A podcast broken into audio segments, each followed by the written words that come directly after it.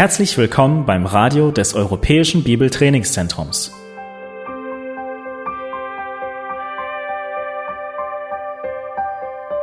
Unser Anliegen ist, dass der folgende Vortrag Sie zum Dienst für unseren Herrn Jesus Christus ermutigt.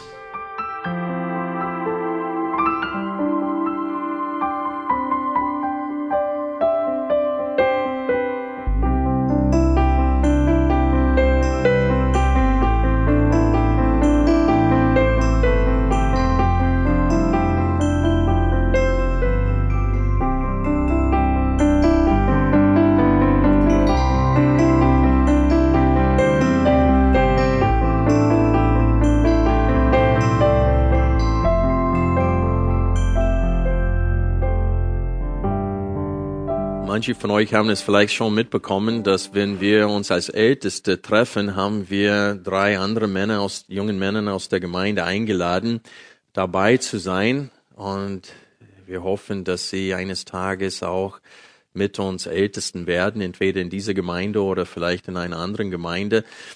Und neulich habe ich ihnen gesagt, im Laufe des Gesprächs, ich habe gesagt, denkt nicht, dass die schwierigste Aufgabe im Leben eines Pastors die Predigtvorbereitung für Sonntag ist. Das ist das Allereinfachste. Und viele bilden sich ein, dass eine Predigt zu vorbereiten, Woche für Woche, dass das die schwierigste Aufgabe von einem Pastor sei, aber das ist über, das ist am einfachsten von allen Arbeiten. Denn wenn es darum geht, die Einheit der Gemeinde zu bewahren, dann gibt es schlaflose Nächte öfters. Das, was einem Pastor Bauchschmerzen bereitet, ist, wenn die Einheit der Gemeinde gefährdet wird, wenn Christen innerhalb des Leibes sich streiten oder sich nicht vernünftig verhalten einander gegenüber, wenn es Seelsorge nötig ist und wir manchmal uns mehrmals hintereinander mit einer Person oder mit einem Ehepaar oder mit einer Familie oder mit mehreren Familien treffen müssen, weil sie miteinander nicht klarkommen, das ist die schwierigste Aufgabe von einem Pastor. Und wir sehen hier, mit welchem Ernst in 1. Korintherbrief, äh, dass Paulus äh, das Thema Einheit anspricht. Wir hatten vor einigen Sonntagen den Einstieg in den 1. Korintherbrief gemacht. Ich möchte euch jetzt bitten, den Brief aufzuschlagen. Und wir haben gesehen, dass diese Gemeinde, obwohl sie alle Geistesgaben äh, unter sich hatten, ähm, dass sie nicht einig waren in manchen Bereichen. Äh, wir sehen, dass sie, Paulus sagte, obwohl ihr reichlich vom Herrn gesegnet seid, sei, könnte ich nicht zu euch reden als zu Menschen, die geistlich sind, sondern als zu solchen, die fleischlich sind. Und der Grund, den er dafür gibt, ist gerade das Thema, das wir heute betrachten möchten, nämlich, dass sie nach Menschen äh, gegangen sind, dass sie mit Menschen geprallt haben und ihre Identität in gewissen, in, in dem Ansehen von anderen Personen äh, gesehen haben. Und sie haben den Leib gespaltet durch, äh, durch Stolz und durch den Wunsch nach Anerkennung äh, innerhalb des Leibes. Und so, ich möchte euch bitten, Kapitel 1 aufzuschlagen. Wir lesen ab Vers 10. Und in Vers 10 sehen wir die Ermahnung zur Einheit und dann ab Vers 11 bis Kapitel 4, Vers 7. Wir werden nicht so weit lesen, aber eigentlich bis Kapitel 4, Vers 21 haben wir das Thema, dasselbe Thema, Uneinheit. Und in diesem großen Abschnitt, in diesen ersten vier Kapiteln, ab Vers, Kapitel 1, Vers 10, behandelt Paulus das eine und dasselbe Problem, nämlich Uneinigkeit. Kapitel 1, Vers 10. Ich ermahne euch aber, Brüder, durch den Namen unseres Herrn Jesus Christus, dass ihr alle einmütig redet und nicht Spaltungen unter euch seien, sondern dass ihr in demselben Sinn und in derselben Meinung völlig zusammengefügt seid. Das war die Ermahnung zur Einheit. Und jetzt ab Vers 11 bis Kapitel, bis Kapitel 4, Vers 21 geht es um die Lösung, die Ermahnungen ähm, und Argumente gegen die Uneinigkeit, die unter ihnen ist. Vers 11. Denn es ist mir durch die Hausgenossen der Klöhe über euch bekannt geworden, meine Brüder, dass Streitigkeiten unter euch sind. Ich meine aber dies, dass jeder von euch sagt, ich bin des Paulus, ich aber des Apollos, ich aber des Käfers, ich aber Christus oder Christi. Ist der Christus zerteilt? Ist etwa Paulus für euch gekreuzigt oder seid ihr auf dem Namen des Paulus getauft worden? Ich danke Gott, dass ich niemand von euch getauft habe außer Crispus und Gaius, damit nicht jemand sage, er sei auf meinen Namen getauft worden. Ich habe aber auch das Haus des Stephanus getauft, sonst weiß ich nicht, ob ich noch jemand getauft habe. Denn Christus hat mich nicht gesandt zu taufen, sondern das Evangelium zu verkündigen, nicht in Redeweisheit, damit nicht das Kreuz Christi zunichte gemacht werden. Soweit der Text für heute. Ich würde am liebsten alle vier Kapiteln heute einfach drei Stunden nehmen und Vers für Vers durch den ganzen Abschnitt gehen, aber wir wollen auch heute das Herrn mal feiern und äh, ich beschränke mich auf diesen Versen hier, 10 bis Vers 17. Und wir beginnen mit dem, mit der Ermahnung zur Einheit hier in Kapitel 1, Vers 10. Ich ermahne euch aber, Brüder, durch den Namen unseres Herrn Jesus Christus, dass ihr alle einmütig redet und nicht Spaltungen unter euch sind, sondern dass ihr in demselben Sinn und in derselben Meinung völlig zusammengefasst seid.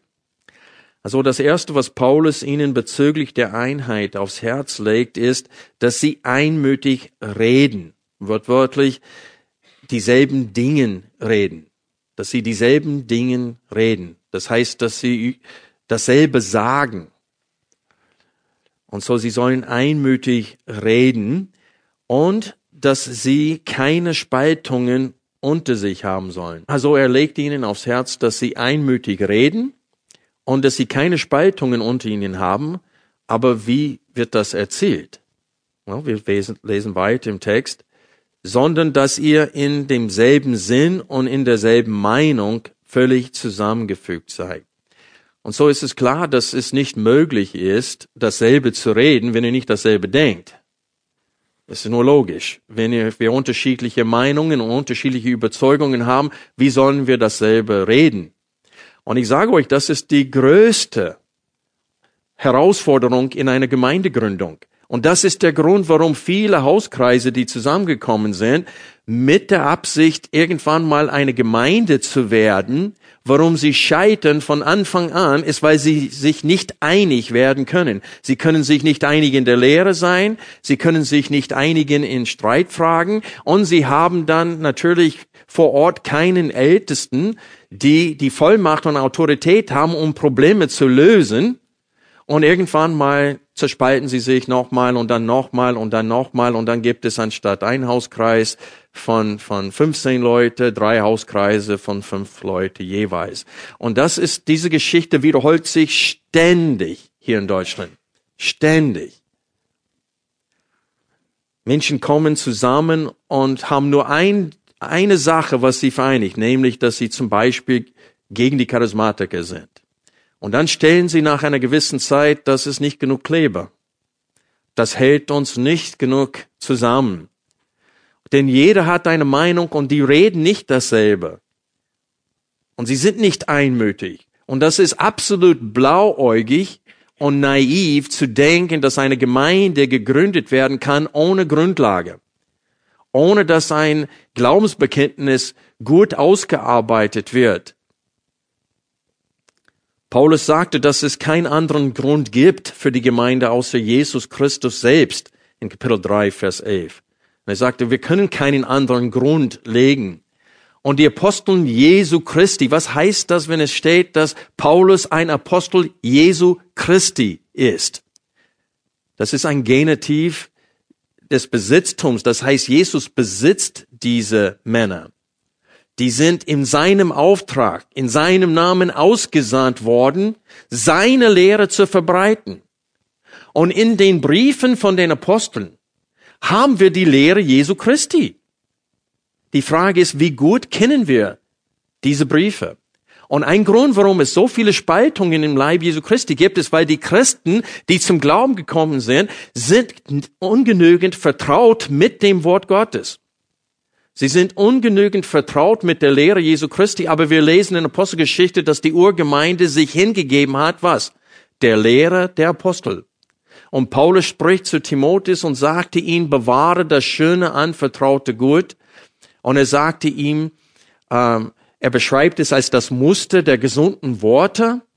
Er spricht von einem Muster der gesunden Worte. Das heißt, es gibt eine Zusammenfassung der Gnadenlehre der Taten Gottes, des Wesens Gottes, des Willens Gottes. Es gibt eine Zusammenfassung von diesen Dingen. Und die wird ausführlich uns in den, im Alten Testament, aber auch in den Briefen der Aposteln gegeben. Und Petrus sagte, die Briefe des Paulus beinhalten Dinge, die schwer zu verstehen sind. Und manche verdrehen diese zum eigenen Verderben. Und es ist traurig, dass manche Christen mit, mit richtigem Eifer Gemeinden spalten, weil diese Eifer nicht nach richtiger Erkenntnis ist. Es ist Eifer ohne Erkenntnis. Und in ihrem Eifer spalten sie dem Leib Jesu Christi, indem sie die, die die Wahrheit haben, angreifen, weil sie meinen, dass sie die Wahrheit nicht haben. Und so das Leib, der Leib Jesu Christi ist gespaltet weltweit und teilweise dorfweit. Das heißt, überall ist der Leib Jesu Christi gespaltet. Und jede Ortsgemeinde kämpft ständig um die Einheit der Gemeinde. Und es ist klar, mit welchem Teil des Körpers wird die Einheit des Leibes angegriffen? Mit der Zunge, mit dem Mund. Das, was wir im Herzen haben, wird geoffenbart durch den Mund. Und wir greifen die Einheit des Leibes an mit dem, was wir sagen, mit dem, was wir behaupten. Und manchmal hat das gar nichts mit der Lehre zu tun. Manchmal hat das nur mit äh, Selbstsüchtigkeit, mit Selbstliebe, mit Stolz, mit Bitterkeit zu tun. Und man geht nicht mit der Sünde anderen richtig um und man sieht seine eigene Sünden nicht und man ist arrogant und stolz und verursacht Probleme im Leib Jesu Christi, auch wenn sie einig sind in der Lehre. Es gibt Gemeinden, so wie unsere, wo wir ziemlich einig in der Lehre sind, auch in der Philosophie des Dienstes, und dennoch wird die Einheit angegriffen. Ich werde später ein Beispiel, ein aktuelles Beispiel erwähnen. Also Paulus sagt hier, es ist der Wille Gottes, dass ihr einmütig redet. Und das setzt voraus, dass wir dasselbe denkt oder denken dass wir einig sind in unseren Meinungen. Und wenn wir unterschiedliche Meinungen sind, es setzt voraus, dass wir richtig miteinander umgehen bezüglich dieser Meinungen. Und wir werden in 1. Korinther ab Kapitel 8, Vers 1 einen Bereich haben, wo manchen ein schwaches Gewissen hatten und manches ein starkes Gewissen haben bezüglich des Essens von ähm, Götzenopferfleisch. Und Paulus gibt eine Antwort. Die, die Frage war einfach, dürfen wir das oder dürfen wir das nicht? Und Paulus schreibt drei Kapiteln. Kapitel 8, Kapitel 9, Kapitel 10 und dann der, bis Kapitel 11, Vers 1 ist seine Antwort darauf. Warum? Weil sie gingen lieblos miteinander um bezüglich dieser Frage. Und so selbst wenn wir nicht dieselbe Meinung in einem gewissen Bereich haben, wie in Römer 14, wo es darum ging, dass die Juden den Sabbat, den Samstag, heiliger gesehen haben als alle anderen Tagen und die aus den Heiden alle Tage gleich gesehen haben. Er sagte, jeder soll selbst überzeugt in dieser Sache. Paulus hat nicht gesagt, wer Recht hat. Der hat nur gesagt, aber geht miteinander in Liebe um und nimmt einander auf, auch wenn ihr in manchen Gewissensfragen unterschiedliche Meinungen habt. Und so wir sehen, dass wir müssen eigentlich in der Lehre sein. Und wenn wir in, im Bereich Gewissensfragen nicht einig sind, dann müssen wir genug Demut und Liebe füreinander besitzen, dass wir vernünftig miteinander umgehen. In Amerika werden Gemeinden gespaltet wegen unterschiedlicher Ansichten bezüglich der Schulung der Kinder. Homeschooling ist ein, eine große Sache in Amerika und, und manche Eltern, die ihre Kinder zu Hause unterrichten, sind die Überzeugung, dass die anderen Christen, die ihre Kinder in die öffentliche Schule schicken, dass sie sündigen, wenn sie das tun. Dass sie ihre Verantwortung als Eltern ungenügend wahrnehmen. Sie setzen ihren Kindern geistlichen Gefahren aus, wird behauptet. Und zum Teil ist das wahr. Aber manche anderen Christen haben die Überzeugung, ja, wenn wir alle Christen sich rausziehen aus der öffentlichen Schule, dann wo ist das? Wir sollen doch Salz sein in der Welt und auch Licht in der Welt sein. Und so, da sind zwei unterschiedliche Ansichten. Wie sollen sie miteinander umgehen da? In unserer Gemeinde in Chicago, wir waren 50-50. Also die Hälfte haben ihre Kinder zu Hause unterrichtet, die andere Hälfte haben sie in der öffentlichen Schule und es gab Probleme in der Gemeinde. Deswegen. Was diese Frage betrifft, das ist eindeutig, es gehört eindeutig in Römer 14. Das ist eine Gewissensfrage und wir dürfen einander nicht richten diesbezüglich und jeder muss äh, vor Gott die Entscheidung treffen. Und der, der seine Kinder in die öffentliche Schule schickt, der tut es zur Ehre Gottes. Und der seine Kinder zu Hause unterrichtet, der tut es zur Ehre Gottes.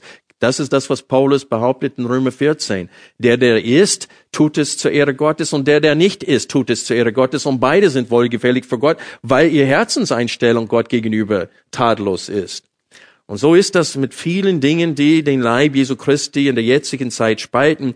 Und es, es betrübt mich sehr, dass bei einer Gemeindegründung, dass manchen denken, dass, dass, dass die erste Priorität es ist, Menschen für Jesus zu gewinnen. Wir müssen evangelisieren, wir müssen nach draußen gehen, wir müssen Traktaten verteilen, wir müssen, müssen, müssen. Und wir sind vielleicht sieben Leute, aber wir müssen aktiv werden, wir müssen was machen. Und wir sagen, nein, wir müssen erstmal einig werden, bevor wir Natürlich, jeder kann sein Glauben bezeugen und soll sein Glauben bezeugen im Laufe des Alltags. Aber bevor wir versuchen, irgendwelche große Aktionen ins Leben zu rufen, müssen wir erstmal einig in der Lehre werden. Und die Tatsache ist, dass in den meisten Gemeindegründungen, es ist eine bunte Tüte, was zusammenkommt. Methodisten, äh, Lutheraner aus der Landeskirche, äh, russlandsdeutsche Baptisten, die kommen alle aufeinander und jeder hat eine Meinung bezüglich des Herrnmahls, wie es gefeiert werden soll. Manche sagen, nein, es muss ein Kelch geben. Aber sobald man 100 Leute ist, äh, braucht man zwei Stunden, bis alle daraus getrunken haben. Und dann sind sie schon bei drei, vier Kelchen bei einer gewissen Zeit. Und dann ist es nicht mehr ein Kelch sowieso. Aber und manche anderen sind die Überzeugung, dass man kleinere äh, so Gläser benutzen soll, wie wir es äh, hier in dieser Gemeinde praktizieren. Aber der Punkt ist, die Meinungen gehen stark auseinander in allen Bereichen. Also Einheit ist ein Hauptthema in fast allen Briefen des Neuen Testamentes.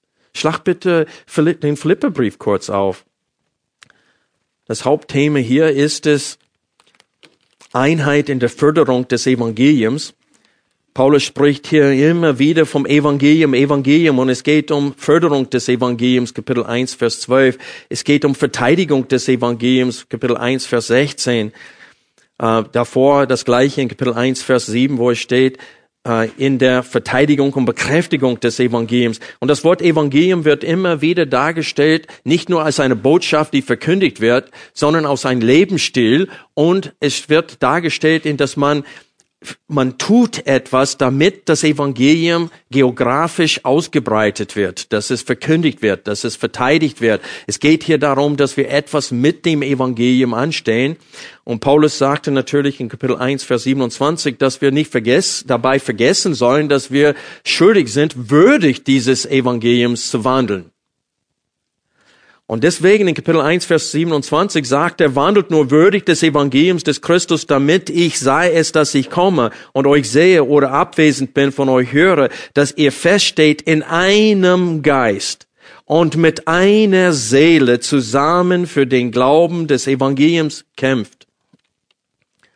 In Kapitel 2 ab Vers 1 lesen wir, wenn es nun irgendeine Ermunterung in Christus gibt, wenn irgendeinen Trost der Liebe, wenn irgendeine Gemeinschaft des Geistes, wenn irgendein herzliches Mitleid und Erbarmen, so erfüllt meine Freude, Brüder, dass ihr dieselbe Gesinnung und dieselbe Liebe habt, einmütig, eines Sinnes seid, nichts aus Eigennütze oder eitle Rumsucht tut, sondern dass ihr in der Demut eine den, höher, den anderen höher achtet als sich selbst.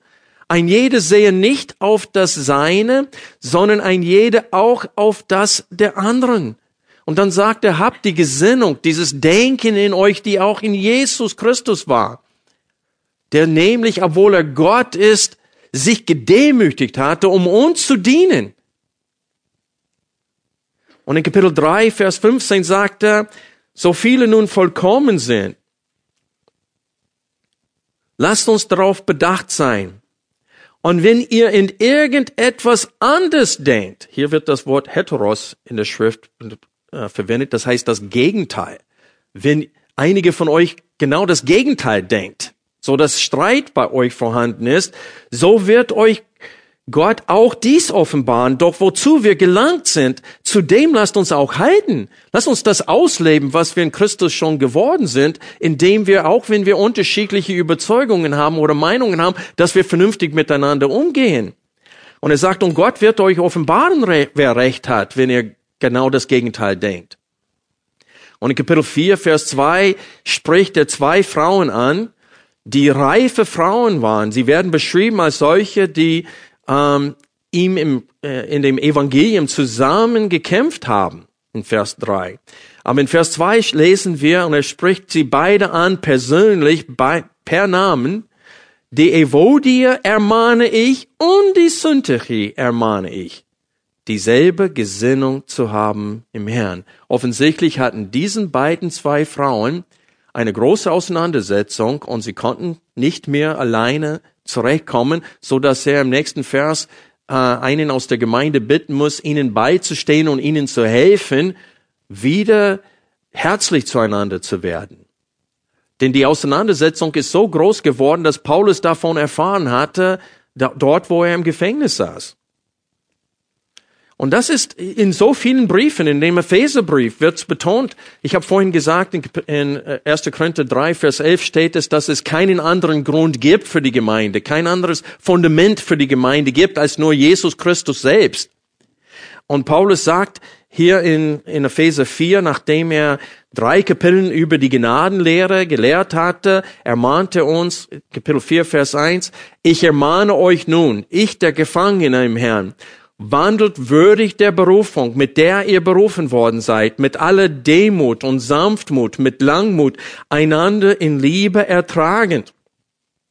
Befleißigt euch, die Einheit des Geistes zu bewahren, durch das Band des Friedens, Doppelpunkt. Und hier kommen sieben Stichpunkte, die, die das Band des Friedens definieren. Und diese sieben Stichpunkte nehmen Bezug auf die Wahrheiten oder sie fassen zusammen oder stellen dar die Wahrheiten, die in den ersten drei Kapiteln gelehrt wurden von Paulus. Und so Paulus sagt hier im Prinzip, bewahrt die Einheit des Geistes durch den Inhalt von Epheser 1, 2 und 3. Und die Stichpunkte betonen, die fallen auf, weil wir sehen die Zahl ein davor. Ein Leib, und ein Geist. Und wir lesen in 1. Korinther 12, Vers 12 und 13, dass wir durch den einen Heiligen Geist in den einen Leib Jesu Christi getauft wurden und dass wir alle in diesen einen Leib getauft wurden. Und das heißt, es gibt nicht zwei Leibe, eine für die Juden und eine für die Heiden. Es gibt nicht eine für die Russensdeutschen und eine für die hiesigen Deutschen. Es gibt nicht eine für die Schwarzen und eine für die Weißen. Es gibt ein Leib, Jesu Christi. Und wir gehören alle zu diesem Leib, wenn wir wiedergeborene Kinder Gottes sind. Und dann steht es hier, wie ihr auch berufen worden seid in eine Hoffnung eurer Berufung. Ein Herr, ein Glaube, eine Taufe, ein Gott und Vater alle. Und wir sehen hier, dass Gott der Vater, Gott der Heilige Geist und Gott Jesu Christi, alle drei Personen der Dreieinigkeit werden hergestellt als drei der sieben Stichpunkte, die zusammenfassen, was das Band des Friedens ist, wodurch wir die Einheit des Leibes bewahren sollen. Und so durch die gesunde Lehre, nämlich, dass es nur einen Leib gibt und dass wir alle zu diesem Leib gehören, durch die Taufe mit dem Heiligen Geist. Und dann durch natürlich das, was in Vers 2 steht, Demut, Sanftmut und Langmut und das einander tragen in der Liebe. Durch diese beiden Sachen, einig in der Lehre und durch Demut und Langmut, das heißt Geduld und Liebe und Sanftmut, müssen wir die Einheit des Leibes bewahren, nicht produzieren. Die ist schon vorhanden. Die wurde durch Jesus und durch den Heiligen Geist äh, ins Leben gerufen. Wir sind eins in Christus. Aber praktisch sieht das ganz anders aus. Wir müssen uns befleißigen. Bemüht euch, sagt Paulus hier. Befleißigt euch, bemüht euch, die Einheit des Geistes zu bewahren. Und ich sage euch, wie ich am Anfang der Predigt gesagt habe, das ist das, was einem Pastor schlaucht. Das ist, was uns müde macht. Das ist die eigentliche Arbeit am Leib Jesu Christi. Die Einheit unter uns zu bewahren. Das ist eine ständige Aufgabe und eine schwierige Aufgabe. Und dann erlebt man Zeiten, wo man genießt die Früchte der Einheit, so wie jetzt im Leben dieser Gemeinde. Aber man muss immer auf der Hut sein. Und vor allem vor das eigene Fleisch. Denn auch jeder von uns, auch wir Pastoren, können falsch denken, uns falsch ausdrücken und dann reden wir nicht mehr in Einmütigkeit, sondern wir haben Streit unter uns. An dieser Stelle möchte ich uns sagen, seid bitte vorsichtig, was ihr an Meinungen in die Gemeinde hineinführt. Seid bitte vorsichtig, was ihr an Meinungen in die Gemeinde hineinführt. Wenn wir 1. Korinther 1 nochmal aufschlagen, Vers 10, es steht da, dass ihr alle einmütig redet und nicht Spaltungen unter euch sein, sondern dass ihr in demselben Sinn und in derselben Meinung völlig zusammengefasst, äh, zusammengefügt seid. An dieser Stelle möchte ich kurz etwas über das Zusammengefügtsein sagen. Es wird hier und in vielen Übersetzungen zusammengefügt oder äh, vereint äh, übersetzt, aber das Wort hat bedeutet etwas zu vollenden oder etwas vollkommen zu machen. Es bedeutet äh, etwas zu reparieren oder zu restaurieren. Es wird, das Wort wird verwendet äh, für das Zusammenflicken oder dieses Ausbessern der Netze. Als die Aposteln saßen mit ihrem Vater da, ehe sie Aposteln wurden, und besserten die äh, Netze aus. Das ist das, was hier, was der, das, was dieser Vers bedeutet. Die Be und in Galate 6, Vers 1, wo steht, dass ein Bruder, der in die Sünde gefallen ist, der soll zurecht zurechtgebracht werden. Der soll zurechtgebracht werden von denen, die geistlich sind. Das heißt, er soll wiederhergestellt. Und das ist, was hier gemeint ist in diesem Vers, nämlich, dass etwas wiederhergestellt werden soll. Die sollen zurechtbringen. Ähm, und das ist wie das Wort auch in 2. Korinther, Kapitel 13, Vers 11, wie es verwendet wird. Es steht hier im Übrigen, Brüder, freut euch, lasst euch zurechtbringen Lasst euch ermuntern. Seid eines Sinnes. Haltet Frieden. Und der Gott der Liebe und des Friedens wird mit euch sein. Und so Paulus verwendet dasselbe Wort in 2. Korinther, um zu sagen, dass die sollen sich zurechtbringen lassen. Und das heißt hier, es geht darum, dass sie, dass sie zurechtgebracht werden zu einem oder zu demselben Sinn und zu derselben Meinung. Das soll wiederhergestellt unter ihnen, weil es nicht vorhanden ist. Und so, das ist nicht hier einfach eine allgemeine Ermahnung und dann geht Paulus auf etwas anderes ein. Er lässt uns schon in Vers 10 erkennen, dass es ein aktuelles Problem in der Gemeinde gibt und dass er das jetzt gleich ansprechen möchte. Es muss wiederhergestellt, was vorher war, weil es nicht mehr vorhanden ist. Und was ich vorhin gesagt habe, seid bitte Vorsicht, vorsichtig mit dem, was man an Meinungen in die Gemeinde hineinführt. wir genießen in dieser Gemeinde zurzeit seit längerer Zeit viel Einheit. Und man kann es äh, also fast in der Luft spüren. Das ist, da ist keine Spannung hier. Und man genießt es. Auch unter uns als Ältesten genießen wir die Einheit. Aber in den letzten sechs Monaten kamen mehrere von euch auf mich zu und haben mich gefragt, ja, was ist das mit dieser flache Erde-Theorie?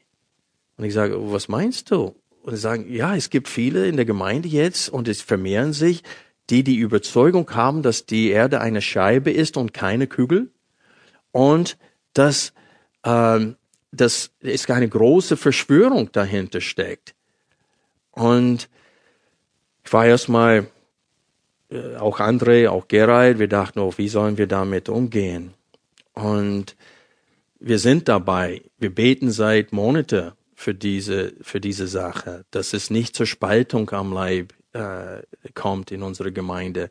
Und wir reden mit Einzelnen darüber. Und wir haben uns entschieden, wir werden einen Abend veranstalten, wo wir euch alle einladen und wir über dieses Thema auch reden. Aber ich möchte kurz hier Stellung dazu nehmen und sagen, manche von euch schauen herab auf die, die diese Überzeugung jetzt haben, dass die Erde flach ist. Aber eins sollt, sollt ihr schätzen an diesen Geschwistern. Sie sind bereit, dass anderen sich lustig über sie machen, weil sie sagen, ich würde lieber der Schrift ich würde sagen, dass die Schrift glaubwürdiger ist als die Wissenschaft, die so oft sich geirrt haben. Und wir wissen, dass die Entwicklungstheorie absolut absurd ist, auch wenn so viele gebildete Menschen in der jetzigen Zeit meinen, dass das nicht nur eine Theorie ist, sondern Tatsache ist. Es ist absolut absurd, diese Entwicklungstheorie. Die ist äh, bankrott. Und so, ich verstehe, dass man sagt, okay, wenn sie da sich verirrt haben, dann vielleicht haben sie sich auch geirrt hier, weil in der Bibel spricht es davon von Sonnenaufgang und Sonnenuntergang.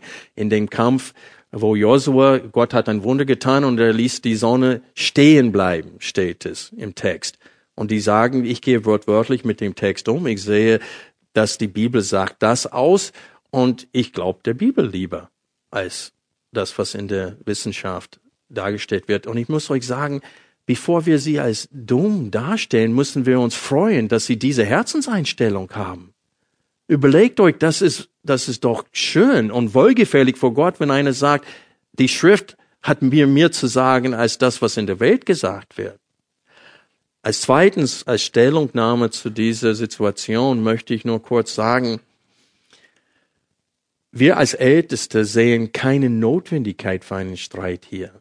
Denn selbst heute in, in diesen sogenannten auferklärten Gesellschaft redet man immer noch von Sonnenuntergang und Sonnenaufgang.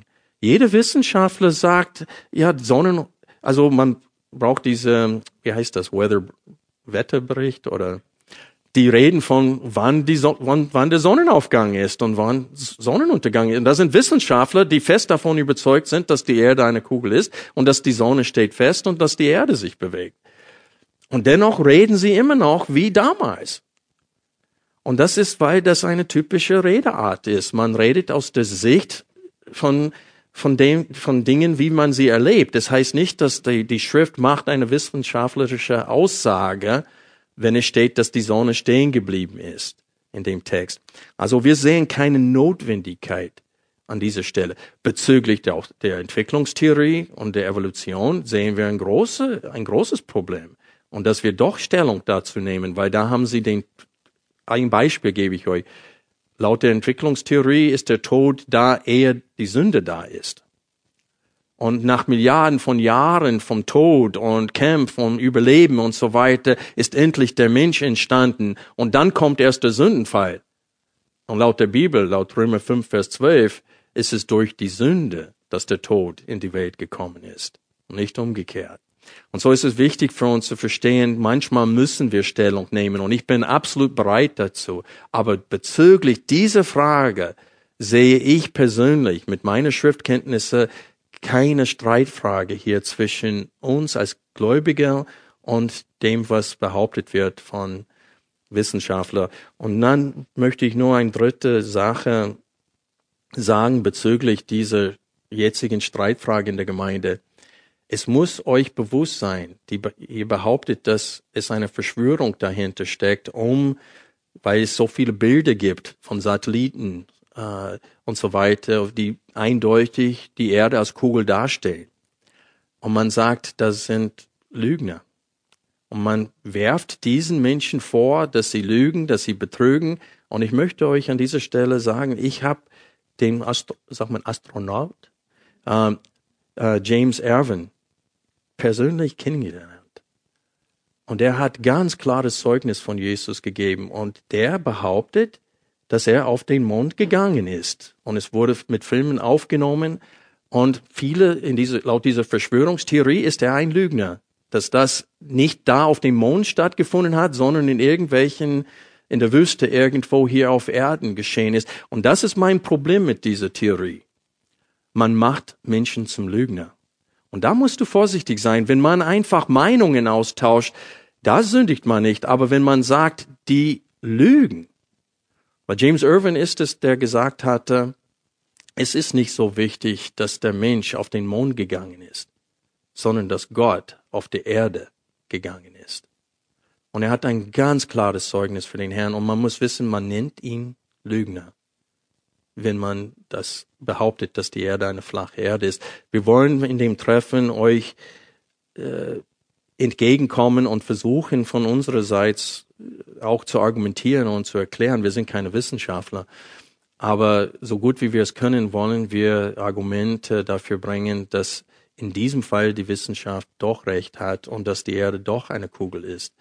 Und, aber ganz davon abgesehen, ob ob man heute von dem, was ich gesagt habe, überzeugt ist, wie sollen wir miteinander umgehen? Wir hatten es gerade in Philippa 3 gelesen, in Vers 15. Auch wenn ihr das Gegenteil denkt, und das ist das Gegenteil, flache Erdekugel, auch wenn ihr das Gegenteil denkt, das wird Gott euch auch offenbaren. Nur lasst uns das ausleben, was wir schon erlebt haben in Christus. Und das heißt, wir dürfen nicht herabgucken aufeinander, wir dürfen nicht arrogant werden. Wenn wir ehrlich unterschiedliche Überzeugungen hier haben, dann müssen wir vernünftig und ehrlich miteinander umgehen. Sonst diese Einheit, die wir seit Jahren genossen haben in dieser Gemeinde, wir werden sie gefährden. Und ich möchte euch sagen, die Einheit steht immer in der Gefahr. Ich weiß, ich habe mich einmal einem Bruder in der Gemeinde so arrogant ihm gegenüber geäußert. Ich war einfach, ich, habe mich reizen lassen und ich habe mich äh, falsch ausgedrückt. Und Gott sei Dank, Monate später kam er auf mich zu und hat gesagt, diese Bemerkung von mir lässt ihn keine Ruhe und dass diese Bemerkung steht zwischen uns. Und ich konnte mich entschuldigen, ich könnte um Vergebung bitten. Und die Sache ist aus der Welt. Und wir lieben einander, wir haben eine super Beziehung zueinander, wir treffen uns regelmäßig zum Gebet und wir haben eine wunderbare Beziehung. Aber du siehst da, ein, in einem Augenblick, du lässt dich reizen. Und dann sagst du etwas und verursachst Uneinigkeit. Und deswegen wird es hier betont, dass ihr alle einmütig redet. Freunde, wir müssen vorsichtig sein, was für Meinungen wir in die Gemeinde hineinführen, was wir hier verbreiten wollen. Und wir müssen vorsichtig sein, dass wir äh, unser Fleisch unter Kontrolle haben. Und wenn wir gesündigt haben, dann lass uns zu den Bruder gehen oder zu der Schwester gehen und uns entschuldigen und um Vergebung bitten. Also die Einheit ist was Kostbares, aber es fordert uns allen auf. Wir müssen, es ist eine Herausforderung für uns alle. Wir müssen alle uns befleißigen, die Einheit des Leibes zu bewahren. Die eigentliche Streitfrage hier im Text, wenn wir 1. Korinther 1, Vers 11 aufschlagen, sehen wir, worum es ging hier. hier geht es nicht um Streit allgemein, sondern um, um ein, ein gewisses, um einen gewissen Fall.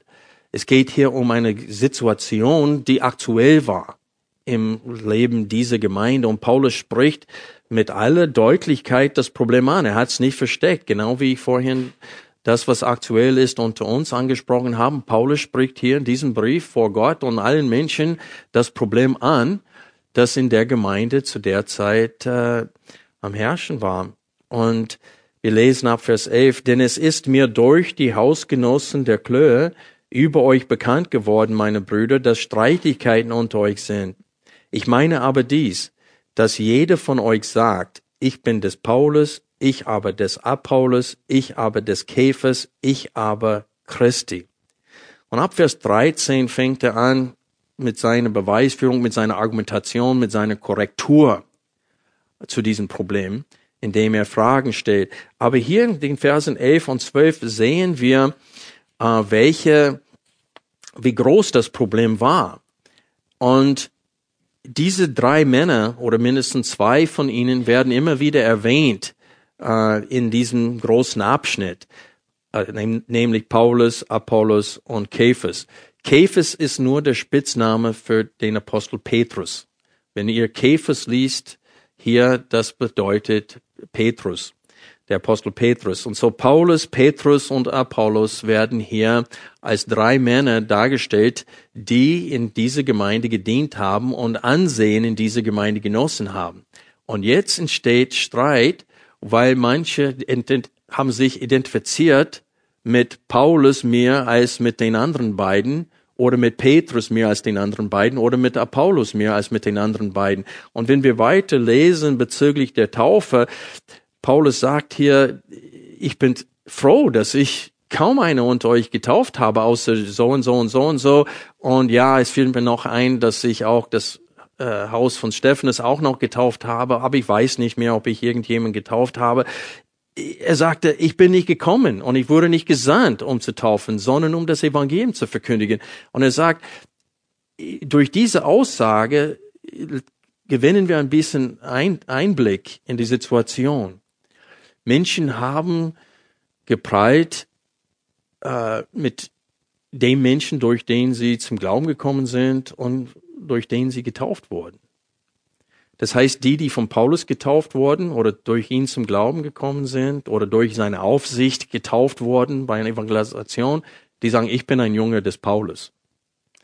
Und die anderen, die durch Petrus zum Glauben gekommen sind oder durch Apollos durch, zum Glauben gekommen sind, die haben gesagt, ich folge Apollos nach. Und wir sehen, dass das Problem behandelt wird in Kapitel 2, in Kapitel 1, Kapitel 2, Kapitel 3 und in Kapitel 4, indem wir hier sehen, dass diese Männer immer wieder erwähnt werden. Schlagt bitte Kapitel 3, Vers 4 auf.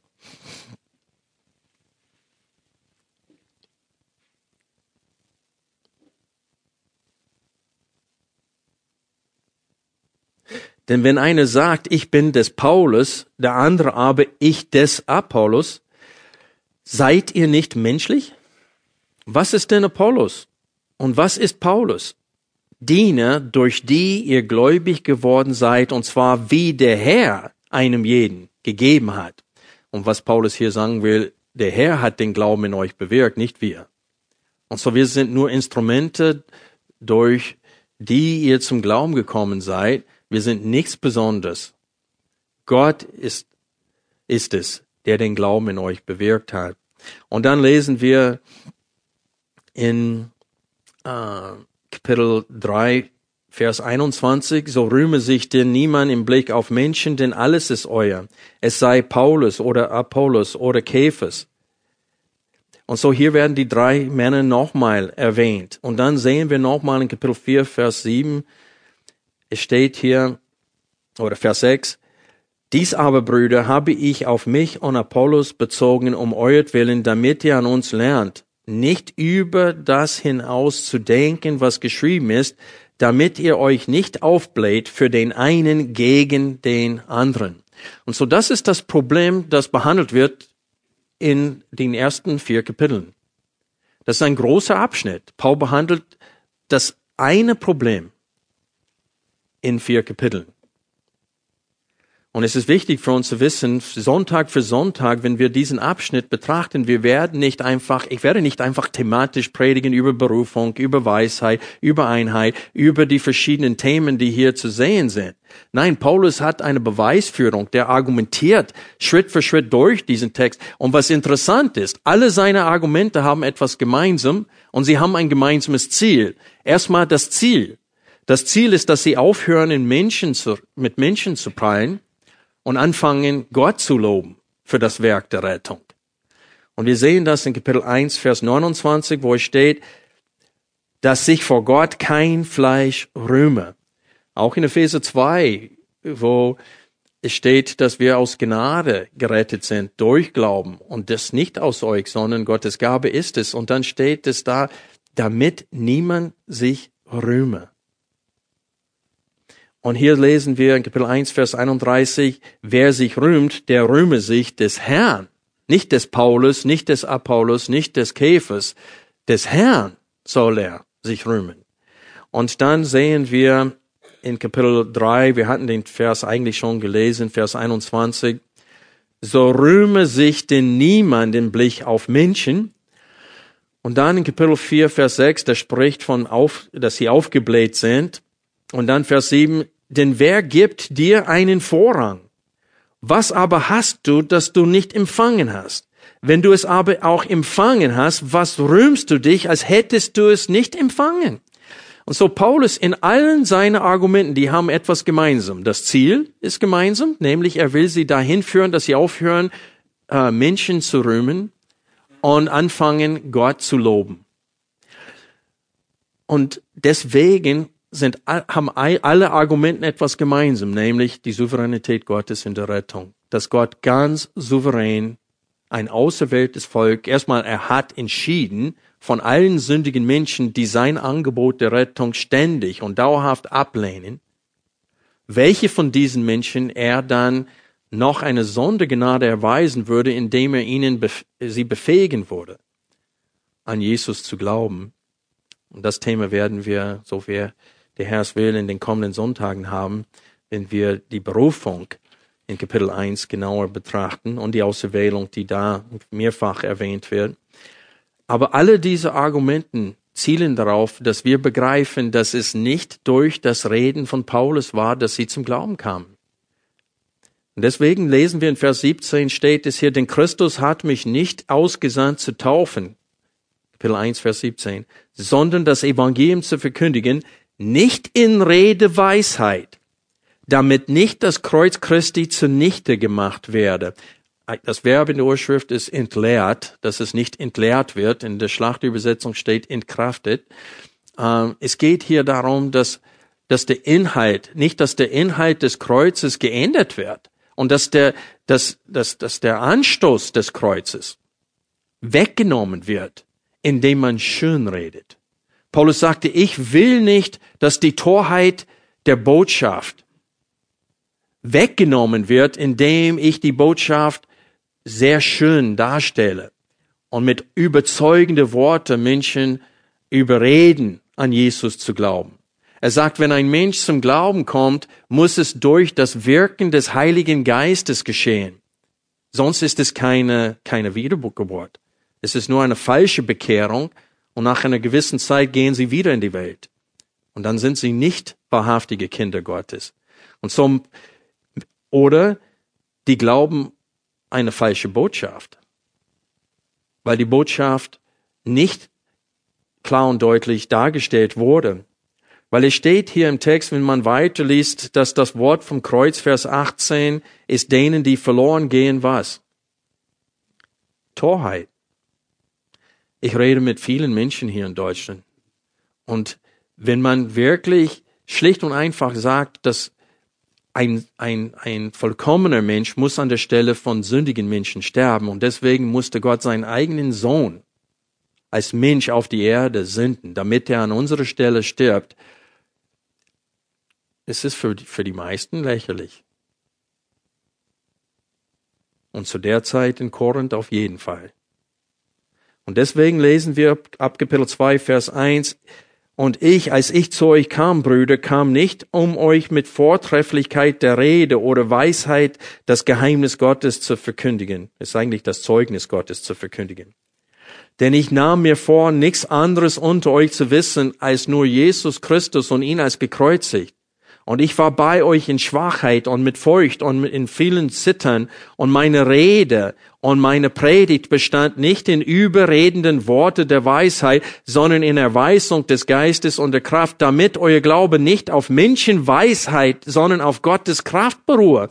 Und dieses Argument zieht Paulus durch alle vier Kapitel.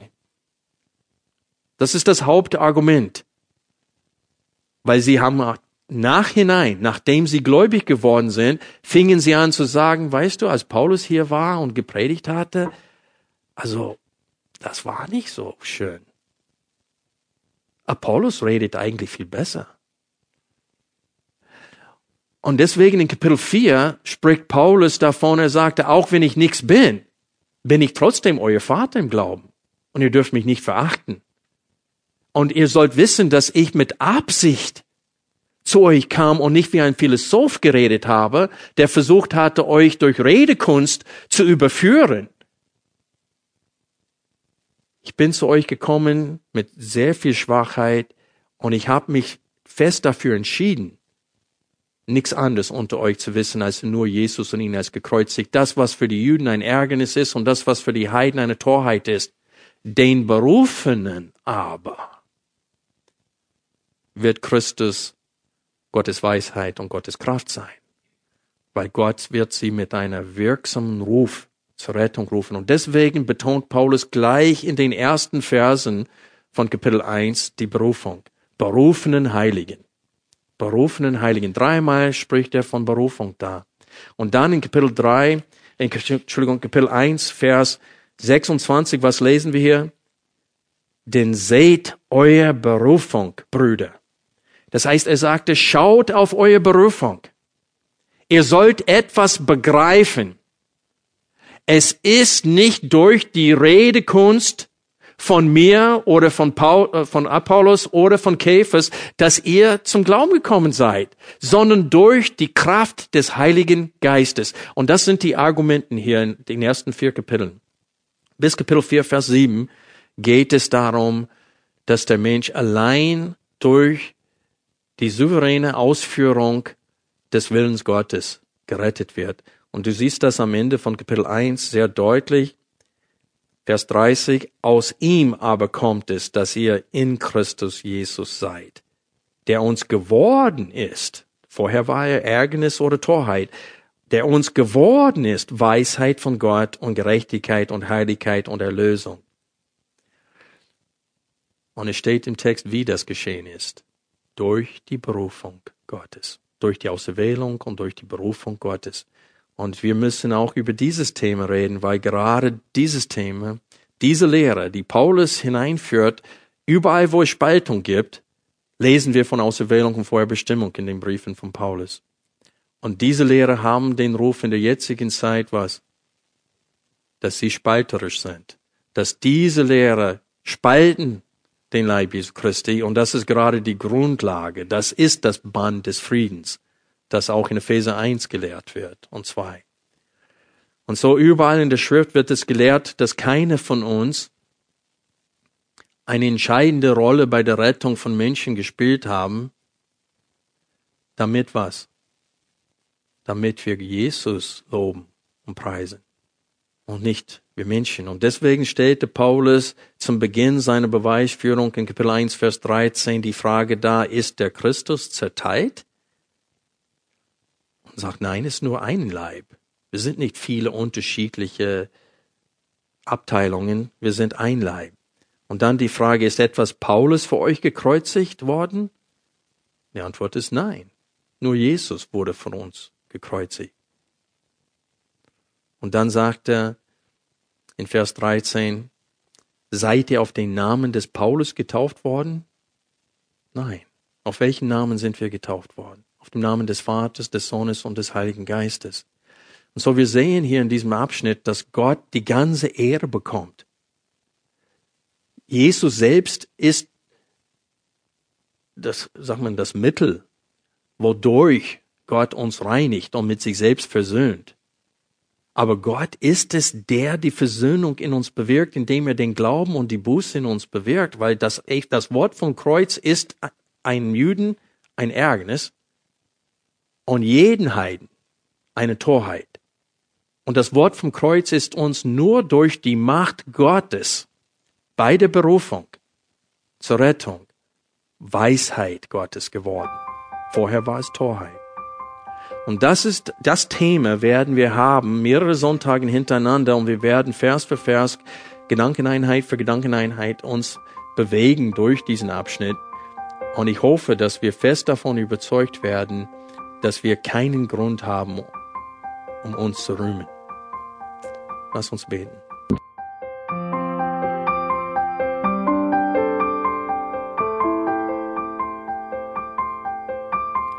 Alle Vorträge unseres Programms, Bücher, DVDs und vieles mehr können Sie bei uns unter www.shop.ebtc.org erhalten.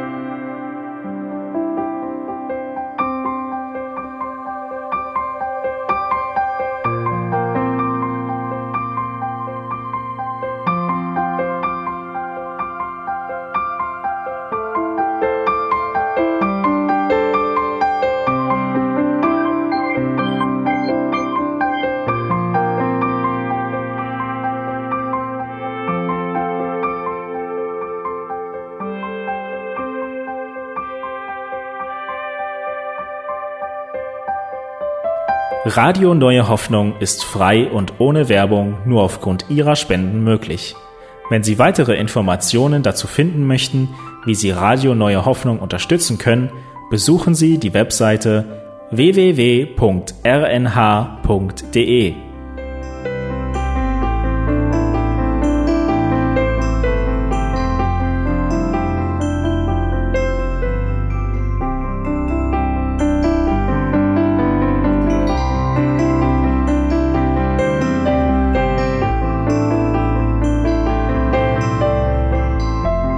Die Sendezeiten des EBTCs sind Montag, Mittwoch, Freitag und Samstag jeweils von 10 bis 11 Uhr.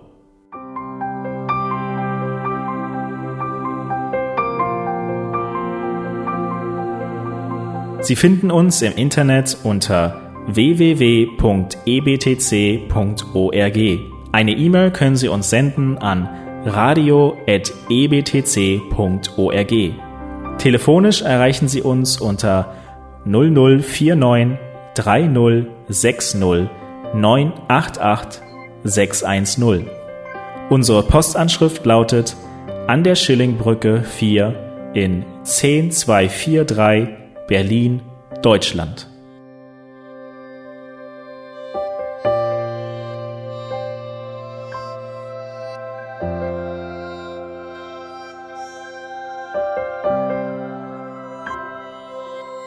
Auf Wiederhören und bis zum nächsten Mal beim EBTC Radio.